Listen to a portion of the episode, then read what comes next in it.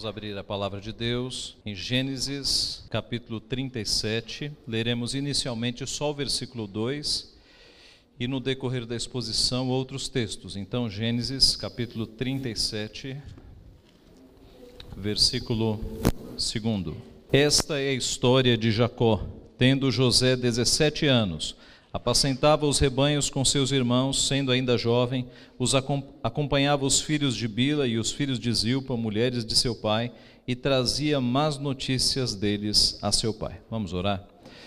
Pai Santo, Deus bendito, nós te louvamos pelo privilégio que temos de ser teu povo e de estarmos aqui adorando o teu nome, na beleza da tua santidade. Te louvamos porque tu és o Deus da providência, tu és o Deus da criação, tu és o Deus da redenção o Deus que reservou para si mesmo um povo, ó Pai, zeloso de boas obras, e nós te louvamos, Pai, porque podemos estar aqui adorando a Ti como povo da aliança, rendendo louvores a Ti, e agora, ó Pai, com os corações abertos para ouvir a Tua voz. Fala, portanto, a nós, o Senhor que tem nos alimentado, que tem cuidado de nós, edifica-nos mais uma vez nesta noite exorta-nos, consola-nos, instrui-nos no teu bom caminho, Pai. Ilumina a nossa mente para que nós possamos ver de fato a tua palavra e aplica a tua palavra ao nosso coração. É o que nós pedimos humildemente e em nome de Jesus. Amém. Quem é de nós que não tem problemas na família?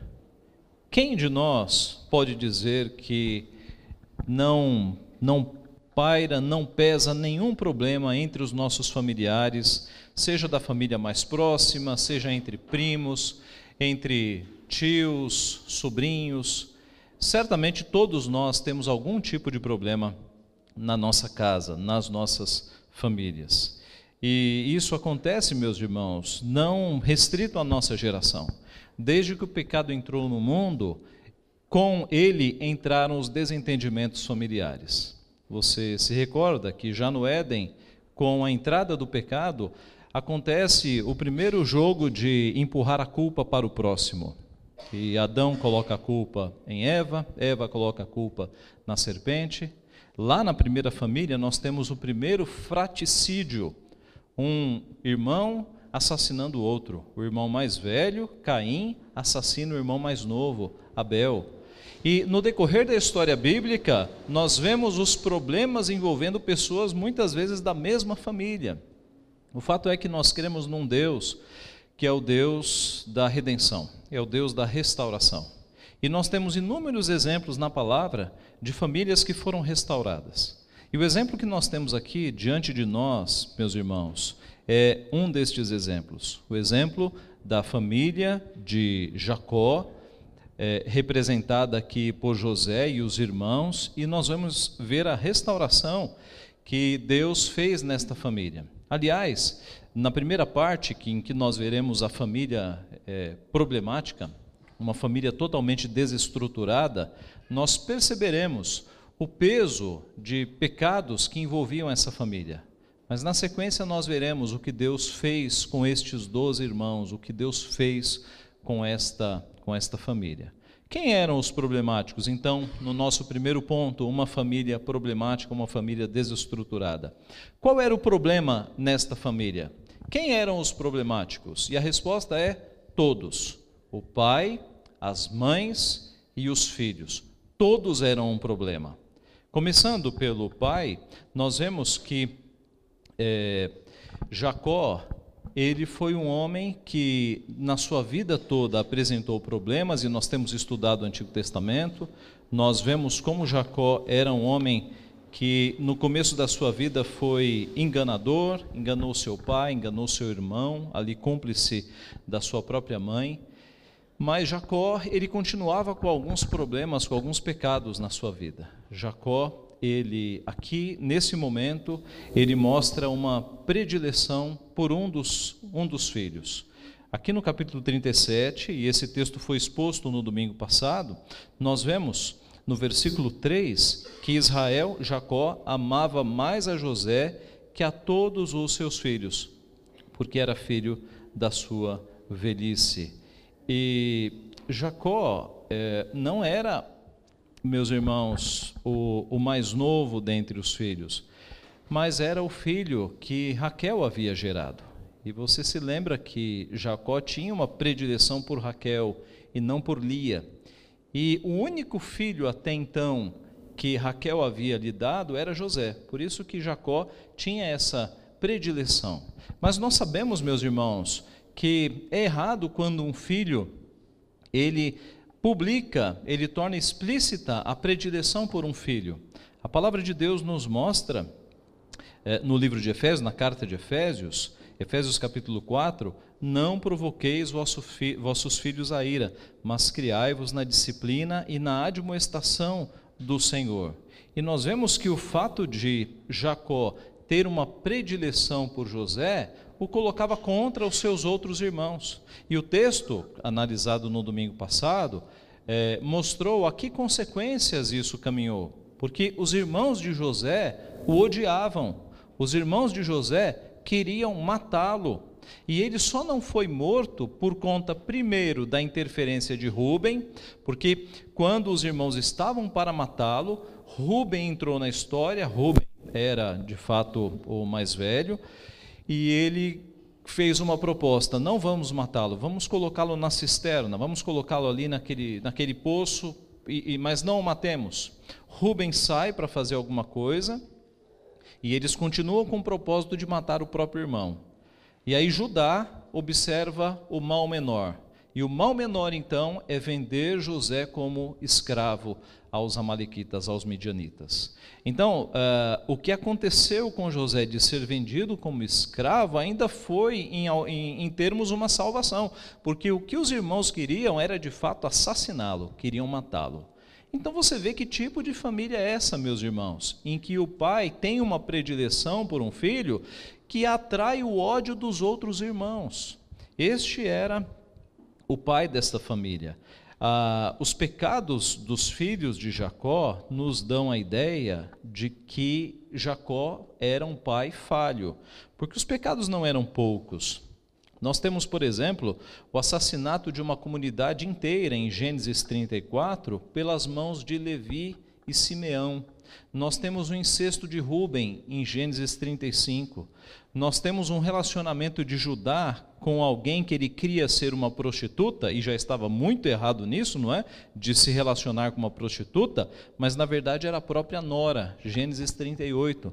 Então, a família de Jacó era uma família de rapazes muito pecaminosos. Era uma família desestruturada e Jacó tinha culpa nisso, porque Jacó era alguém que favorecia um dos seus filhos. A palavra de Deus, meus irmãos, nos mostra que os pais e as mães devem educar os seus filhos.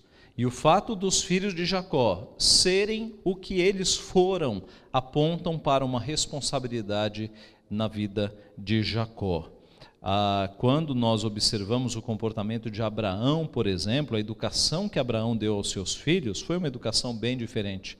A autoridade de Abraão sobre a sua casa. Jacó não tinha essa autoridade. Jacó foi um pai omisso. Jacó não foi o único pai omisso da Bíblia. Nós temos, por exemplo, o sacerdote Eli, na história de Samuel, que tinha dois filhos, Ofni e Finéias, que faziam coisas terríveis. Foi um pai omisso, Eli. E o que dizermos de Davi? Davi também foi um pai omisso e colheu na sua vida a disciplina do Senhor por conta da sua omissão. Então, nesta família desestruturada, o pai é um problema. Mas vamos falar sobre a mãe. E aqui começa outro problema. Não há uma só mãe, há mães. Os irmãos se lembram da história. Jacó foi enganado, ele trabalhou sete anos para ter, eh, para casar-se com Raquel, o seu irmão, instrumento da disciplina de Deus sobre a sua vida, perdão, o seu, seu sogro Labão, instrumento de Deus sobre a sua vida como disciplina, o enganou oferecendo a filha mais velha, Lia, e agora é, Jacó é introduzido por disciplina numa poligamia. Ele tem duas esposas. Mas o relato bíblico mostra que quando essas esposas se, tornarem, se tornaram estéreis, elas passaram a oferecer as suas servas Bila e Zilpa. E há um trecho aqui que eu peço que você leia comigo, que é Gênesis 29, 31. para você perceber qual era o clima entre essas quatro mulheres. Qual era o clima que reinava naquele lar, naquela família.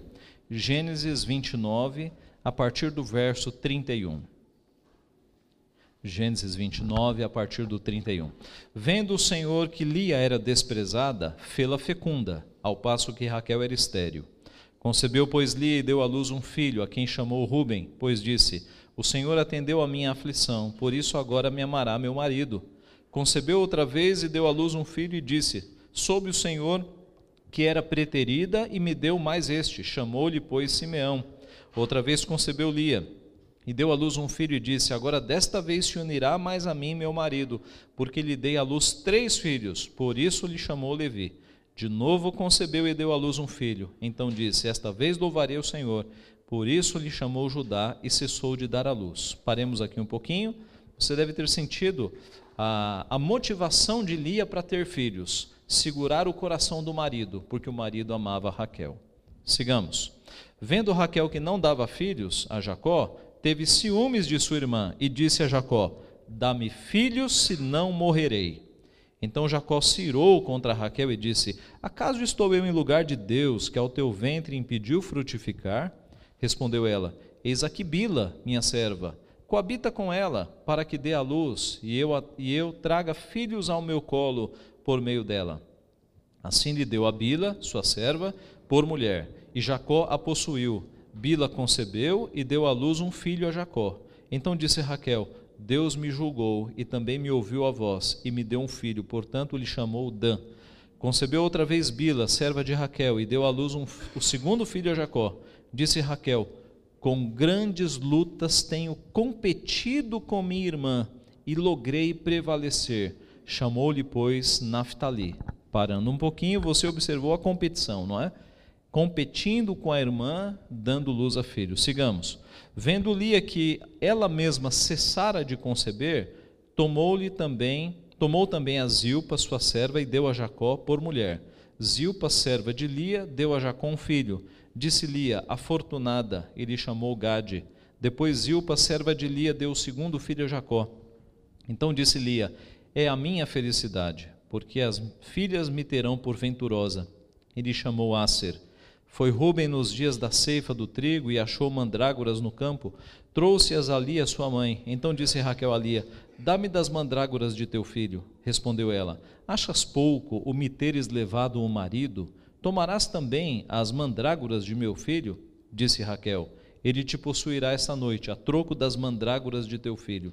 À tarde, vindo Jacó do campo, saiu-lhe ao encontro Lia e lhe disse: Esta noite me possuirás, pois eu te aluguei pelas mandrágoras de meu filho.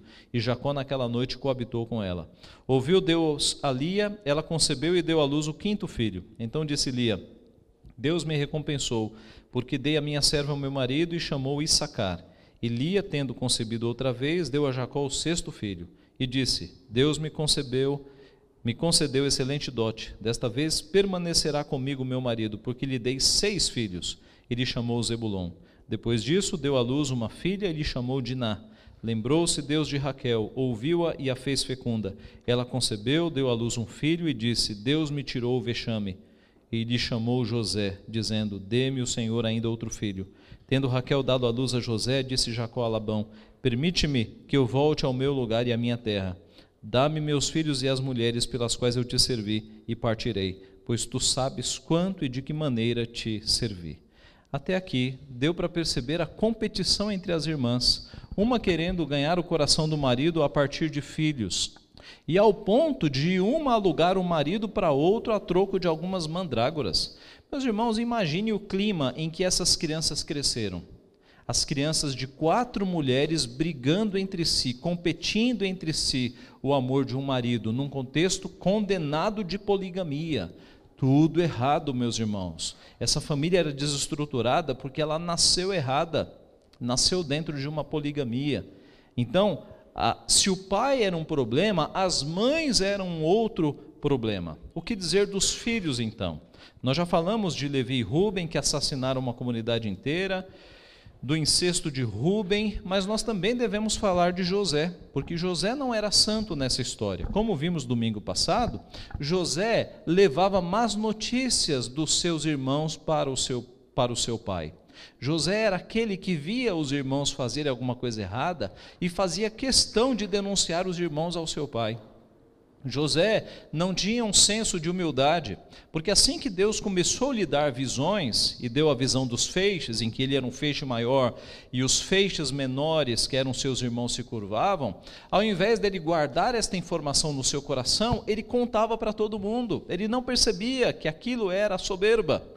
E depois, quando ele teve Outra visão, em que ele viu o sol, a lua e onze estrelas se curvando perante ele, ele contou isso aos irmãos, e por causa disso, diz o texto, os irmãos ainda mais o odiavam. E não nos esqueçamos do favoritismo do seu pai quando lhe deu uma túnica talar de, de, de uma túnica talar de mangas compridas, que era uma veste de festas, toda é, chique, elegante, e isso gerou mais ódio nos seus irmãos. E você observa que em algum ponto aqui da história, quando ele vai atrás dos seus irmãos e os irmãos intentam matá-lo, ele está vestido com essa túnica. Então, José não era um indivíduo discreto, humilde, que percebendo o ódio e o ciúme, ele se reservava. Porque às vezes isso acontece na nossa vida. Quando você percebe que há pessoas maldosas ao redor, você fica mais discreto, você não fala muito da sua vida. José não. Ele abria a boca e contava as vantagens e os sonhos e as visões, e quando foi atrás dos seus irmãos, foi com a túnica talar então, José também não era santo. De forma, meus irmãos, que esta é uma família desestruturada. O texto, no capítulo 37, vai falar dos ciúmes dos irmãos e vai falar de ódio dos irmãos. Que família é essa em que os irmãos odeiam um dos irmãos? Que família é essa, meus irmãos? Não é uma família aprovada por Deus. Nós não temos não temos dúvida disso. Nós já falamos que eles tinham o desejo de matá-lo e eles iam matá-lo mesmo, se não fosse a interferência dos irmãos mais velhos, Ruben e Judá. Mas o ápice dessa história de maldade, na minha opinião, está aqui no capítulo 37, de 31 a 35. Dê uma olhada, é o ápice da maldade. 37, de 31 a 35. 37, 31. Então tomaram a túnica de José, a famosa túnica, mataram um bode e a molharam no sangue. E enviaram a túnica talar de mangas compridas, fizeram-na levar a seu pai e lhe disseram: Achamos isto, vê se é ou não a túnica de, seu de teu filho. Ele a reconheceu e disse: É a túnica de meu filho. Um animal selvagem o terá comido. Certamente José foi despedaçado.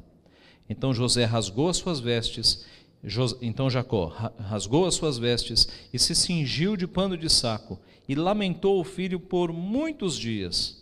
Levantaram-se todos os seus filhos e todas as suas filhas para o consolarem. Ele, porém, recusou ser consolado e disse, chorando: Descerei a meu filho até a sepultura. E de fato o chorou seu pai. Meus irmãos, os irmãos que haviam inventado aquela mentira, que pegaram a túnica e, embe, e, e a embeberam, né, embe, embeberam ali com o sangue de um bode, quando entregaram essa túnica a Jacó, Jacó ficou destruído, porque era o filho predileto dele. Eles sabiam o quanto Jacó amava José. Ele ficou destruído. E diz o texto que durante alguns dias ele chorou a morte do seu filho. E os filhos que sabiam da mentira ficaram ali frios e insensíveis, vendo o seu pai chorar um filho que na cabeça dele estava morto, assassinado por um animal, mas não estava morto, ele fora vendido. Isso é de uma frieza, meus irmãos. Que filhos fariam isso com o próprio pai? Eles fizeram. E eles não sustentaram essa mentira durante uma, duas semanas. Eles a sustentaram durante 22 anos. 22 anos sustentando essa mentira. Que tipo de família é essa, meus irmãos? que os, os, os próprios membros da família não têm piedade do pai, vendo-o se derramar em lágrimas ali, com a notícia de um filho que morreu, e eles ficaram frios e insensíveis e não contaram a mentira. Não era para um deles falar, gente, vamos contar a verdade, vamos ter dó do nosso pai, vamos falar para ele. E tudo tem limite. Meu pai, ele não está morto, nós o vendemos. Era para alguém ter falado isso, mas ninguém falou. Eles sustentaram a mentira durante 22 anos. Que tipo de família é essa? Alguém aqui tem uma família pior do que essa? Eu acho que não. Em que o pai é um problema, a mãe é um problema, ou mães, e todos os filhos são problemáticos. Eu acho que essa daqui ganha de qualquer família problemática. Mas a graça de Deus, meus irmãos, está em nós sabermos que Deus pegou esta família e transformou. Porque essas 12, esses 12 filhos, até agora 11, vai nascer o décimo segundo, são a base das tribos de Israel. As tribos de Israel, a nação de Israel, vai nascer firmada em doze tribos. E adivinha quem são as doze tribos? São esses rapazes. Ah, pastor, vai ter que ser um milagre muito grande para transformar essa família numa família padrão. Deus vai fazer. Deus vai fazer. É o nosso segundo ponto, os misteriosos caminhos de Deus. Os misteriosos caminhos de Deus. Será que a esperança para a família de Jacó, a olhos humanos, do ponto de vista humano, parece que não. Mas Deus vai fazer alguns milagres, meus irmãos. A Bíblia diz que os caminhos de Deus são diferentes dos nossos caminhos. É dito no profeta Isaías, capítulo 55, os meus pensamentos não são os vossos pensamentos, nem os vossos caminhos os meus caminhos, diz o Senhor. Porque assim como os céus são mais altos do que a terra, assim são os meus caminhos mais altos que os vossos caminhos, e os meus pensamentos mais altos que os vossos pensamentos. Pensemos na triste cena de José sendo levado, vendido pelos amalequitas, midianitas, e agora nós vamos dar um pulo de 22 anos na história. Quando ele foi vendido, ele tinha 17 anos. E agora nós vamos encontrá-lo com 39 anos. E que tipo de família nós vamos encontrar agora, 22 anos depois? Uma família restaurada por Deus. É o que nós vamos ver daqui a pouco. O que será que Deus fez para restaurar aquela família? Como é que ele conseguiu transformar uma família tão problemática em uma família que seria a base para o povo de Deus, as doze tribos de Israel? Nem tudo está registrado, nós não temos os detalhes, porque esses 22 anos de, de história, Moisés, ele dá um pulo e ele, na verdade, ele coloca o foco em José do Egito. Ele não fala o que aconteceu, ele só fala algumas coisas. Nós sabemos que houve um amadurecimento, não é? Porque 22 anos é tempo, e esses jovens aqui, eles amadureceram, eles viraram homens. E, meus irmãos, nada como alguns anos de amadurecimento na nossa vida, a gente perceber que há coisas que nós fizemos no passado e nós nos arrependemos. O amadurecimento na maioria das vezes, traz certa sabedoria, e eles passaram por esse processo. Mas aconteceu algo que deve ter mexido bastante com aqueles jovens, que foi a morte de Raquel. A morte de Raquel é registrada em Gênesis 35. E essa morte deve ter tido um grande impacto na vida daqueles filhos. Imagine como ficou destruído Jacó com a morte de Raquel. Se morresse Bila, Zilpa ou mesmo Lia, certamente seria tristeza para Jacó. Mas morrer Raquel, Jacó deve ter ficado destruído com a morte de Raquel. Raquel morreu em um parto. Morreu quando nasceu Benjamim. No parto de Benjamim, ela morreu. E isso deve ter mexido com a, aqueles, aqueles rapazes. Porque se o tempo traz amadurecimento, o sofrimento traz mais. Pessoas que sofrem nessa vida amadurecem mais rápido. O contrário é verdadeiro. Uma pessoa que tem uma vida de rei, de rainha, que não sofre, ela vai ter uma visão diferente da vida daqueles que sofrem a cada dia.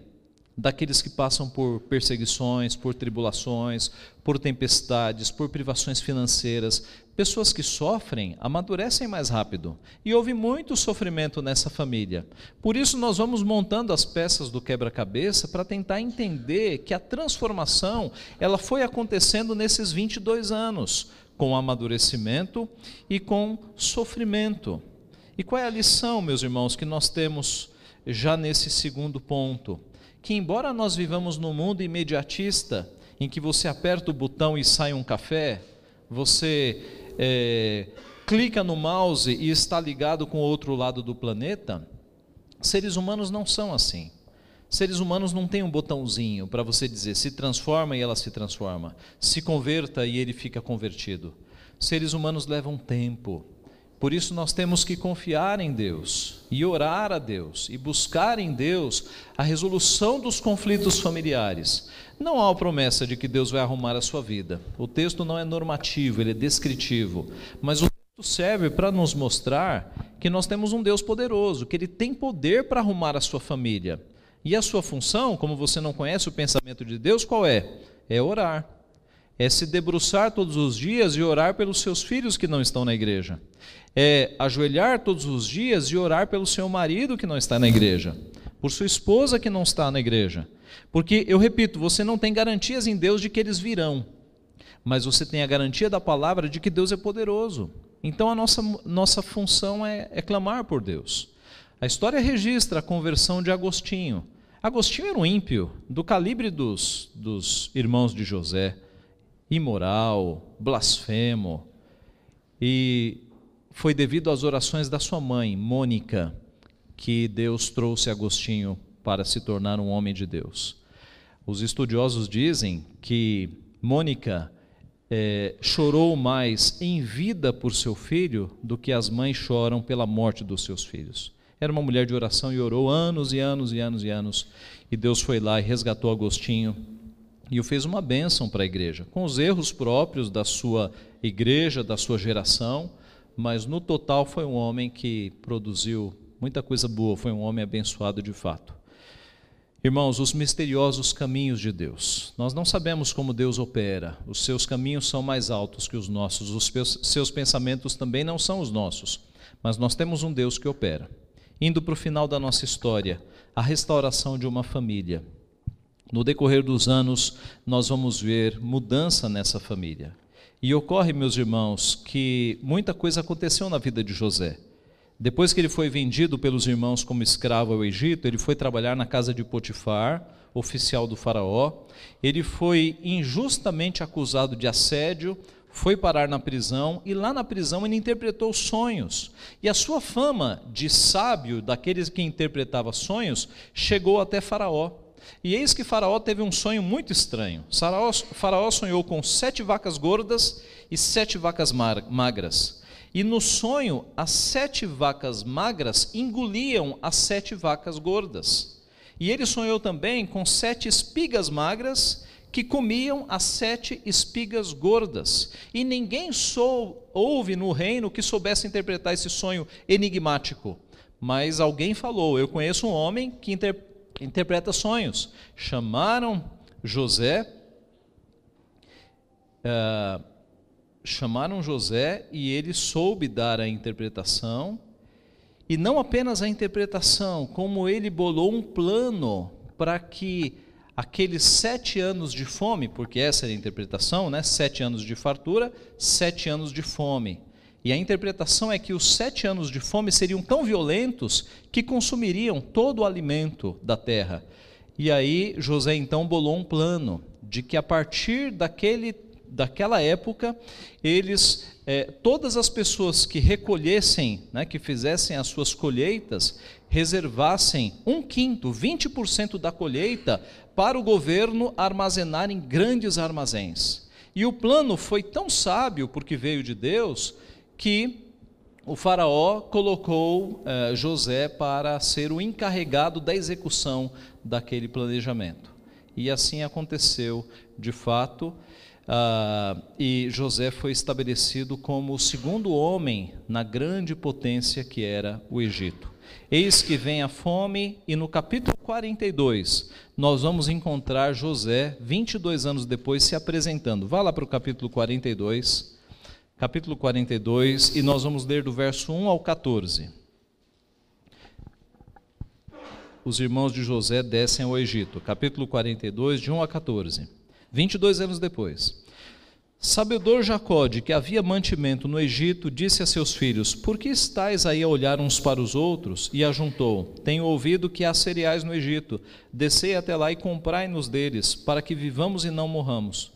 Então desceram dez dos irmãos de José para comprar cereal no Egito. A Benjamim, porém, irmão de José, não enviou Jacó na companhia dos irmãos, porque dizia: Para que não lhe suceda acaso algum desastre. Entre os que iam, pois, para lá, foram também os filhos de Israel, porque havia fome na terra de Canaã. José era governador daquela terra, era ele quem vendia a todos os povos da terra. E os irmãos de José vieram e se prostraram rosto em terra perante ele. Vendo José a seus irmãos, reconheceu-os, porém não se deu a conhecer e lhes falou asperamente. E lhes perguntou: De onde vindes? Responderam: Da terra de Canaã para comprar mantimento. José reconheceu os irmãos, porém eles não o reconheceram. Então se lembrou José dos sonhos que tivera a respeito deles e lhes disse: Vós sois espiões e viestes para ver os pontos fracos da terra. Responderam-lhe: Não, senhor meu, mas vieram os teus servos para comprar mantimento. Somos todos filhos de um mesmo homem, somos, somos homens honestos. Os teus servos não são espiões. Ele, porém, lhes respondeu: Nada disso. Pelo contrário, viestes para ver os pontos fracos da terra. Eles disseram: Nós, teus servos, somos doze irmãos, filhos de um homem na terra de Canaã. O mais novo está hoje com nosso pai, outro já não existe. Então lhes falou José: É como já vos disse, sois espiões. Meus irmãos, imaginemos o sentimento de José quando se deparou 22 anos depois com os seus irmãos. Qual seria a pergunta que você faria se você tivesse na situação de José? A pergunta óbvia é: será que eles mudaram? Será que eles ainda são aqueles irmãos odiosos que eu tive? Será que eles ainda são invejosos, ciumentos, odiosos? Será que houve alguma mudança? E a partir de agora, José vai submeter os seus irmãos a quatro testes José vai testar o caráter desses irmãos para ver se houve algum tipo de mudança. E o primeiro teste é quanto ao tratamento que eles davam a Benjamim. Ele exige a presença de Benjamim. Ele sabe que é, possivelmente Benjamim, sendo o mais novo e sendo o outro filho de Raquel, ele também seja alvo das mesmas injustiças que ele fora no passado porque Benjamim assumiu o seu lugar de mais novo e de filho de Raquel. E agora, possivelmente, José está com essa dúvida: como será que eles estão tratando o mais novo? Veja a partir do versículo 15, 42, 15. É o primeiro teste. Nisto sereis provados. Pela vida de Faraó, daqui não saireis, sem que primeiro venha o vosso irmão mais novo Enviai um dentre vós que traga vosso irmão, vós ficareis detidos, para que sejam provadas as vossas palavras, se há verdade no que dizeis, ou se não, pela vida de Faraó sois espiões. E os meteu juntos em prisão três dias. Ao terceiro dia disse-lhes José: Fazei o seguinte e vivereis, pois temo a Deus. Se sois homens honestos, fiquei detido um de vós na casa de vossa prisão. Vós outros, ide, levai cereal para suprir a fome das vossas casas. E trazei-me vosso irmão mais novo, com o que serão verificadas as vossas palavras, e não morrereis. E eles se dispuseram a fazê-lo até aqui. Qual foi a reação deles diante desta ordem, meus irmãos? Veja o verso 21 e 22. Então disseram uns aos outros: Na verdade, somos culpados no tocante a nosso irmão, pois lhe vimos a angústia da alma quando nos rogava e não lhe acudimos. Por isso nos vem esta ansiedade. Respondeu-lhes Rubem: Não vos disse eu, não pequeis contra o jovem? E não me quisestes ouvir, pois vedes aí que se requer de nós o seu sangue. Meus irmãos, quando eles se se colocaram diante de um problema grande Imagine o homem mais poderoso, o segundo homem mais poderoso do, homem, do mundo, acusando-os de serem espiões. E tudo que eles respondiam, José retrucava: Não, não, vocês são espiões, vocês vieram espionar as fraquezas da terra. E agora José diz: Vocês vão ficar presos três dias, e se não vier o mais novo, eu não solto. No momento de dificuldade, no que, que eles se lembraram? Do irmão mais novo. Eles se lembraram de 22 anos atrás. Aquilo pesava na consciência deles. Eles sabiam o tamanho do pecado que eles haviam cometido lá atrás. E veja o verso 23 e 24. Eles, porém, não sabiam que José os entendia porque lhes falava por intérprete. E retirando-se dele, chorou, pois depois, tornando-lhes, falou, tomou a Simeão dentre eles e o algemou na presença deles. Por que, que José chorou? Porque ele viu os irmãos é, numa atitude ali de arrependimento. Eu não disse que a gente não devia ter feito aquilo com o garoto. Quando a situação apertou, eles se lembraram do erro lá de trás. E José, que estava ali como egípcio e eles não sabiam, mas e falava por intérprete. José não estava conversando com eles na língua materna. Por isso eles nem desconfiaram, mas José entendeu o que eles falaram. Por isso José saiu e chorou. Por que, que José chorou? Porque ele viu que havia mudança nos irmãos. Ele viu que eles haviam amadurecido. Esse foi o primeiro teste. O segundo teste, eles, ele, eh, José vai testar os irmãos quanto aos ciúmes. Vá para o capítulo 43. Em casa, leia todos esses capítulos. Aqui o tempo é, é curto. Capítulo 43, verso 29. Levantando José os olhos, viu a Benjamim, seu irmão, filho de sua mãe, e disse: É este o vosso irmão mais novo de quem me falastes? E acrescentou: Deus te conceda graça, meu filho. José se apressou e procurou onde chorar, porque se movera no seu íntimo para com seu irmão. Entrou, entrou na câmara e chorou ali. Depois lavou o rosto e saiu. Conteve-se e disse: Servi a refeição. Serviram-lhe a ele a parte, e a eles também a parte, e a parte aos egípcios que comiam com ele, porque aos egípcios não lhes era lícito comer pão com os hebreus, porquanto é isso abominação aos egípcios. E assentaram-se diante dele o primogênito, segundo a sua primogenitura, o mais novo, segundo a sua menoridade, e disto os homens se maravilhavam entre si. Então lhes apresentou as porções que estavam diante dele. A porção de Benjamim era cinco vezes mais do que a de qualquer deles. Olha que coisa estranha. Benjamim era o mais novo. E José fez com que a porção de Benjamim fosse cinco vezes mais do que dos outros irmãos. Por que, que José fez isso?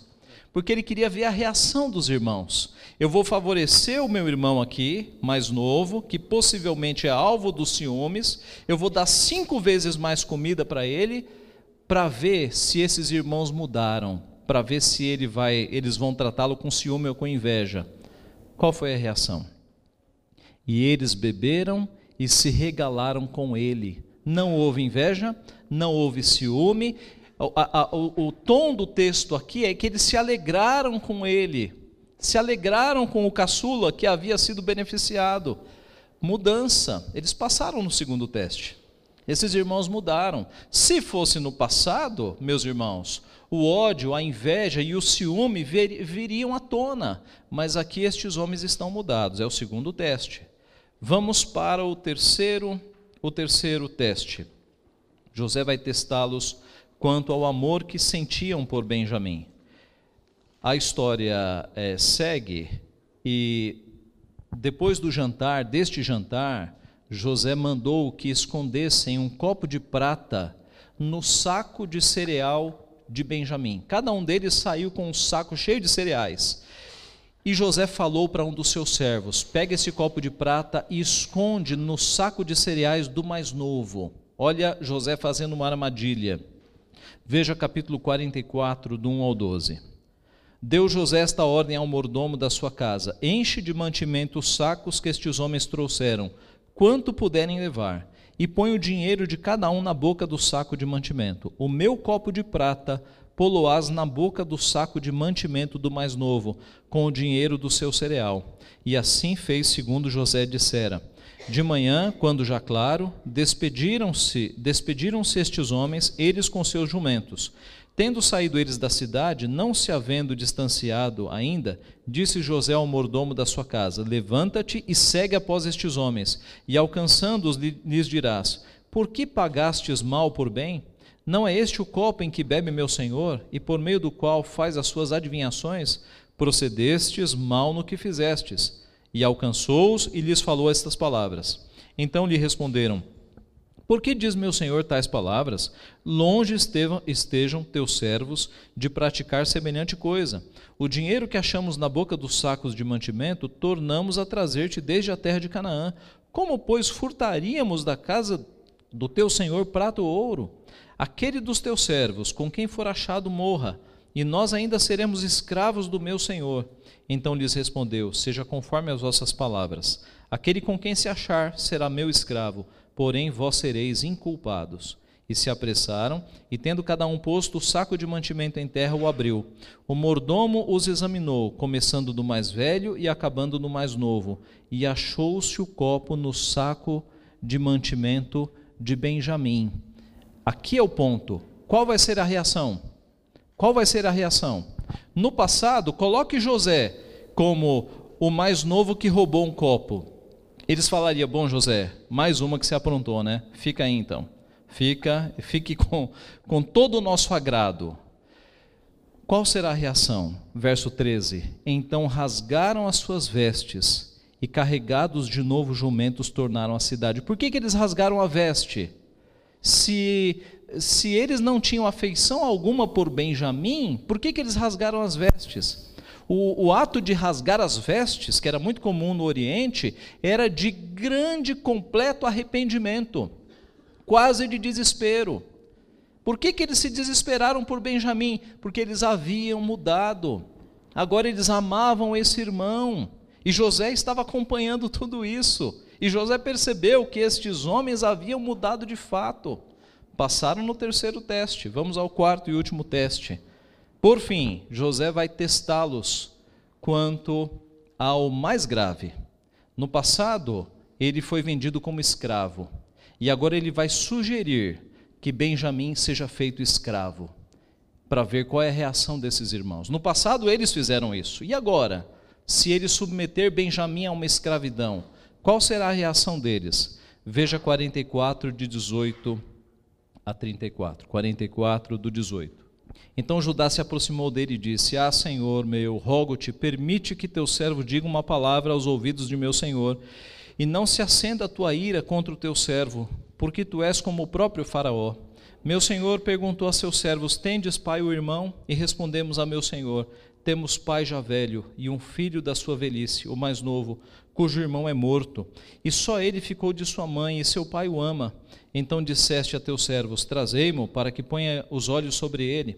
Respondemos ao meu senhor: O moço não pode deixar o pai, se deixar o pai, este morrerá. Então disseste a teus servos: Se vosso irmão mais novo não descer convosco, nunca mais me vereis o rosto.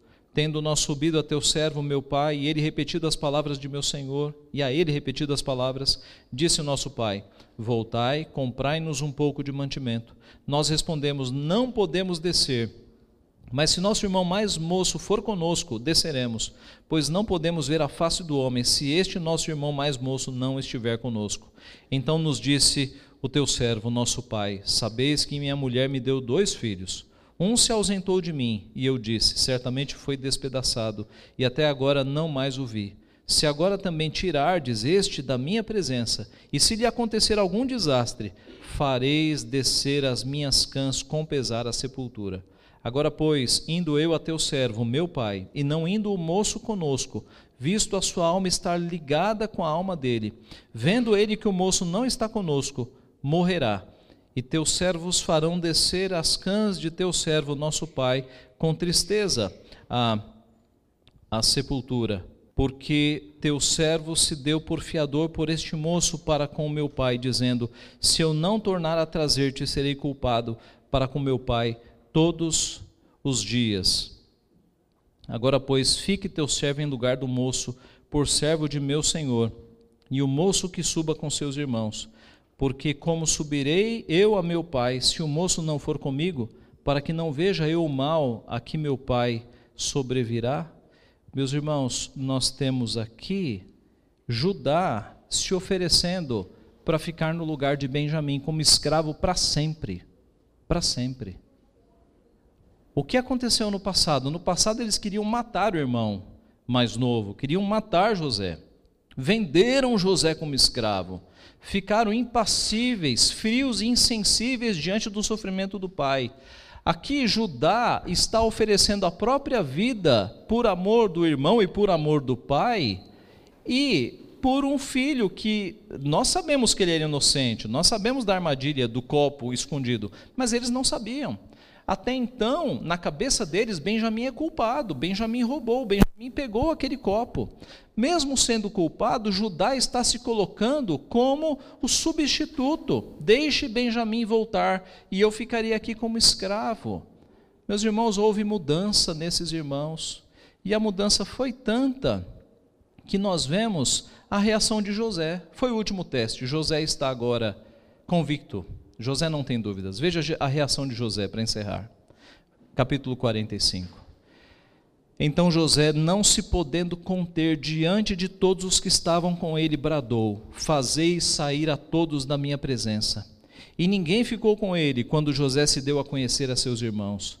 E levantou a voz em choro, de maneira que os egípcios o ouviam, e também a casa de Faraó e disse a seus irmãos: Eu sou José, vive ainda meu pai? E seus irmãos não lhe puderam responder porque ficaram atemorizados perante ele. Disse José a seus irmãos: Agora chegai-vos a mim. E chegaram-se. Então disse: Eu sou José, vosso irmão, a quem vendestes para o Egito. Agora, pois, não vos entristeçais, nem vos irriteis contra vós mesmos por me haver desvendido para aqui porque para a conservação da vida Deus me enviou adiante de vós, porque já houve dois anos de fome na terra e ainda restam cinco anos em que não haverá lavoura nem colheita. Deus me enviou adiante de vós para conservar vossa sucessão na terra e para vos preservar a vida por um grande livramento. Assim não fostes vós que me enviastes para cá, e sim Deus, que me pôs por pai de Faraó e senhor de toda a sua casa e como governador em toda a terra do Egito. Apressai-vos, subi a meu pai e dizei-lhe: Assim manda dizer teu filho José: Deus me pôs por senhor em toda a terra do Egito. Desce a mim, não te demores. Habitarás na terra de Gozen, e estarás perto de mim, tu e teus filhos, e os filhos de teus filhos, e os teus rebanhos, o teu gado e tudo quanto tens. Aí te sustentarei, porque ainda haverá cinco anos de fome para que não te empobreças tu, tua casa e tudo que tens. Eis que vedes por vós mesmos, e meu irmão Benjamim vê também, que sou eu mesmo quem vos fala. Anunciai a meu pai toda a minha glória no Egito e tudo o que tendes visto. Apressai-vos para fazer descer meu pai para aqui. E lançando-se ao pescoço de Benjamim, seu irmão chorou, e abraçado com ele chorou também Benjamim. José beijou a todos os seus irmãos e chorou sobre eles. Depois seus irmãos falaram com ele. E aqui temos o desfecho da história. Uma família transformada, meus irmãos. José os testou duramente, porque José tinha que saber se havia ocorrido mudança. E de fato ocorreu. E foi com base nesses doze irmãos agora que Deus edificou o seu povo, as doze tribos de Israel.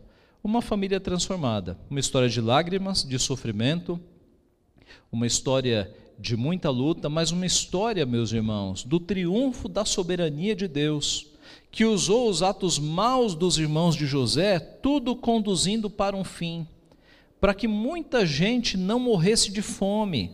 Todos os atos maus dos irmãos, e eles foram culpados, concretizaram-se no plano que Deus havia definido de salvar muita gente de uma grande fome que aconteceu naquela época. Este é o nosso Deus, que transforma o mal em bem, que faz com que coisas tristes na nossa vida conduzam para o nosso bem, porque todas as coisas cooperam para o bem daqueles que amam a Deus. Isso é muito claro e é muito belo na história de José do Egito. Será que é esperança para sua família? Esperança há, não tenha dúvida. Nós temos um Deus poderoso. Não cesse de orar.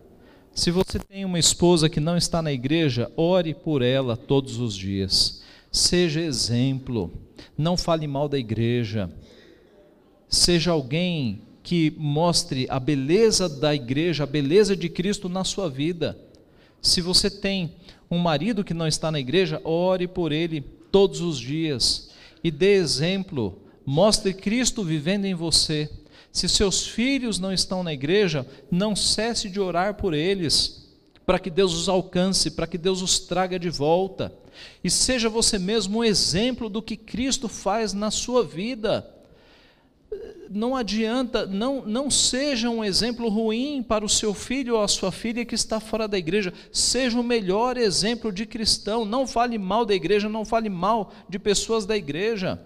Porque o seu filho ou a sua filha que estão fora da igreja, eles estão olhando para você. Eles estão vendo se Deus existe na sua vida. Seja o melhor exemplo de cristão e de cristã possível, para que eles vejam Cristo refletindo na sua vida. E não cesse de orar. Ore todos os dias. Meus irmãos, uma família restaurada é o que nós temos aqui.